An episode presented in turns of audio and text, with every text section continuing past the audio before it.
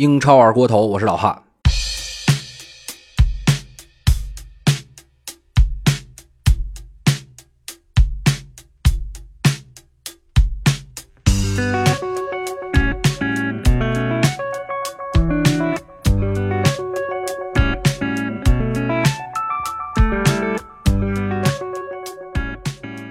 今儿呢，我跟大家聊一聊关于这个 VAR 的事儿。因为前一段时间美洲杯啊刚刚进行完，也是出现了一些争议，包括我们之前在欧冠当中也看到过这些问题。我之前也说过，所以呢，今天想就这件事儿，在这个分析一下，同时展望一下下赛季英超对于这项技术的使用。呃，首先我们先讲到美洲杯，因为我还是这个看了一些比赛啊，比较深刻的有这个小组赛巴西对委内瑞拉的比赛。八强乌拉圭对秘鲁的比赛，以及这个哥伦比亚对智利的比赛。我们先说巴西这场比赛，当时有三个进球被吹掉，这场比赛是打成了零比零。第一个进球是这个菲尔米诺的进球，呃，是直接被裁判判了犯规，呃，进攻犯规，然后裁判是直接能看到大概距离五米的样子。第二个进球是热苏斯的一个进球，是被吹了越位，实际上这个越位还是比较明显的，但当时裁判并没有举旗，是等了一个 VAR 的。复审之后做出了改判。第三个进球是库蒂尼奥的进球。说实话，这个球我回看了很多遍，然后通过这个这个这个手手比着才能看到这个有越位的情况，是一个完全只能通过 VAR 识别出来的越位。呃，同时在八强中，呃，一个是卡瓦尼，一个是桑切斯，他们所产生的进球，桑切斯是间接的助攻，卡瓦尼是直接进球。这两个球也都是只能通过 VAR 厘米级别的这种这种观察才能看出有越位的情况。呃，我们再继续往下分析啊。呃，有人也会说这个这届美洲杯有太多这个 VAR 的介入，导致这个比赛时间延长。但是很有意思的是啊，就是在最重要的巴西对阿根廷这场比赛，呃，实际上主裁判莫雷诺没有一次让 VAR 介入。我觉得这个是比较奇怪的啊。同时，呃，有一些这个声音啊，或者说有一些赛后的采访说，当时主裁判是听到了耳机中有 VR 的提示，但是呢，他没有让 VR 介入进来。呃，有的人，有的球迷也会说，说这个，呃，好像是主裁判可能对主场的这个巴西队有一些这个优待也是正常的。所以我也查了一下关于这个当场的主裁判来自厄瓜多尔的莫雷诺的一些。之前的执法，呃，我查到的啊，一共只有十四场执法的比赛啊。这十四场里有十二场主场球队都赢了，然后有一场平局跟一场主队的失利。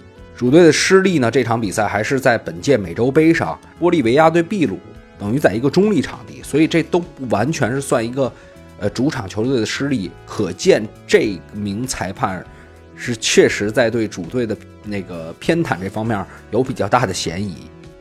另外，还有这个阿根廷媒体也在讨论说，你这个不播 VAR 也正常啊。说，甚至连争议球的一些该放的慢镜头，巴西的这个导播都没有放，这是让很多阿根廷媒体啊，包括说梅西啊，都非常非常不满的一点。当然，他们的这种不满还能延伸出一个问题，我们接下来会说。呃，我们事已至此啊，呃，我刚才也说了，包括之前欧冠，包括美洲杯，包括之前的美女足世界杯，我们都能看到，呃，关于 VAR 有很多争议。我们现在来说一下这些争议的点。第一个就是耗时时间长，这个呃有统计啊，在女足世界杯上，包括在美洲杯上，场均的耗时大概在七到八分钟。我们经常能看到，在这两场比赛里有这种九十七、九十八分钟的补时，这个确实是。跟以往的比赛有很大的不同。第二个问题是裁判过于依赖 VAR，呃，经常有一些球实际上是已经有比较明显的犯规、越位，但是边裁、主裁第一时间都不做判罚，他们怕加上担心会引起争议，所以一定要等 VAR 的介入，这就导致现在这个，如果你不在实践当中进行判罚的话，你这项能力一定会下降。第三个就是判罚过于较真儿了，我们经常能看到一些，呃厘米级别的越位，或者说这种轻推，都会造成最后的改判，有一些矫情，这种情况实际上我觉得太影响整个比赛了，而且呃，说实话，关于这种厘米级的级别的越位，有时候我们换一个角度，可能就不是你所看到的那样了。当然，所导致的下面还有一个问题就是，就是这个 VAR 啊，在慢放的过程中会改变这个裁判的看法，也会改变球迷的看法。就是说，比如一个轻推，但是你通过慢镜头，它就会变成一个比较严重的犯规。比如一个手球。你不是有意的，我们我们先不讨论这个有意无意，现在已经改那个规则改变这件事情啊，不是有意的，但是在慢镜头的这种视角下，它就会变成非常刻意。VR 的介入会导致你对问题本身的看法就产生了变化。接下来呢，是关于阿根廷这场比赛。我们所说的主裁判没有及时让 VR 介入的这个东西还是可控的，人工可控的。就是我们之前看到说科技很可能改变这项运动，但是在某种情况下，人依然可以是控制它的。如果我不想让他介入，那他就可以不介入。这个权利现在还在主裁判手里。呃，另外我想讲一下啊，什么时候这个 VR 介入是最合适的？其实，在这个初衷啊，我们刚才说了那么多问题，感觉这个东西确实偏离了一些方向。这项技术成立的初衷，我们是为了避免重大的失误。什么是重大的失误呢？就比如说像法国对爱尔兰有一次世界杯预选赛的时候，在最后的这个附加赛上，亨利有一个手球助攻了，助攻了希尔维斯特吧，还是谁？我记不太清了，还是加拉？应该是加拉。那个进球，如果说有 VAR 的话，它可能形成一个重大的改变。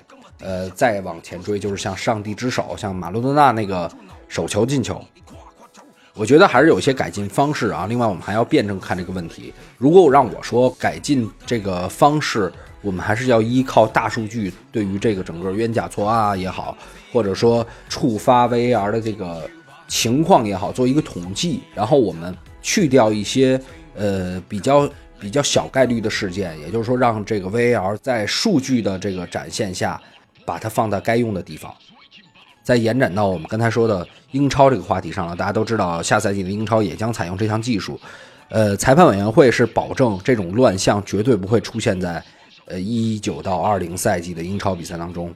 介入情况我就不说了，虽然他们定了这个介入情况，但是我觉得很可能在当场的比赛中也会在执行上。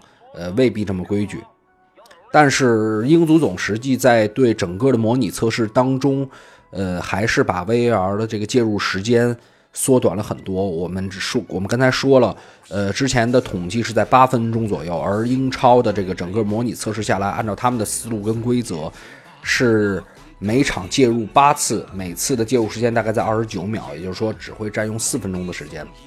呃，大家不要小看这四分钟的时间，因为。就差这么几分钟，很可能就影响了转播商对于广告的控制，对于下一场直播的时间控制，这个是会影响非常非常多的事情的。另外，关于手球的新规，也就是这个球打手的问题，英足总也明确表示，这件事儿我们先在英超当中放一放，就是我们先不急于执行。这个这个这个胆子很大啊，因为这等于就是说跟国际足联的规则做了一个区别。不把国际足联明确的新规放在英超比赛当中，他们是比较害怕打断英超的这个流畅的节奏，以及害怕出现一些球员故意把球往那个对方防守球员手上挑的这种行为。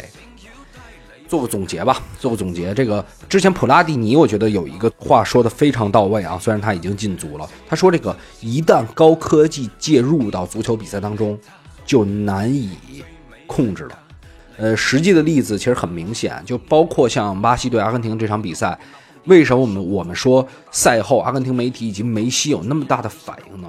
就是大家对介入 VAR 这件事情已经产生了非常大的依赖以及这个这个惯性。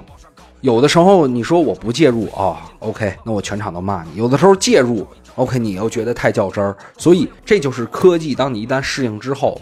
大家真的没法回到从前。当然，我觉得英超的这个整个对于 V A R 的这种辩证的使用啊，我觉得是非常好的。我觉得正好国际足联需要一个这样敢作敢为的联赛去做新的尝试，这样我觉得才能把这项技术往更好的方向推。不然就说大家全部都遵守。再依靠国际足联一点点改，我觉得这个东西可能比较困难。行，这期的分享就到这儿啊。然后我希望大家有什么问题，然后有什么想听的话题，都可以在评论区留言。然后，呃，我之后也会马上联系我的老伙伴肉泥，我们做呃两个人的双人节目。行，那今天就这样，下期再见，拜拜。我们一起放纵，全场帅哥美女，让我看见你们的双手。这是 DJ 天野，MC 小龙，欢迎莅临。来左边跟我一起画个龙，在你右边画一道彩虹。来左边跟我一起画彩虹，在你右边画个龙。在你胸口上比划一个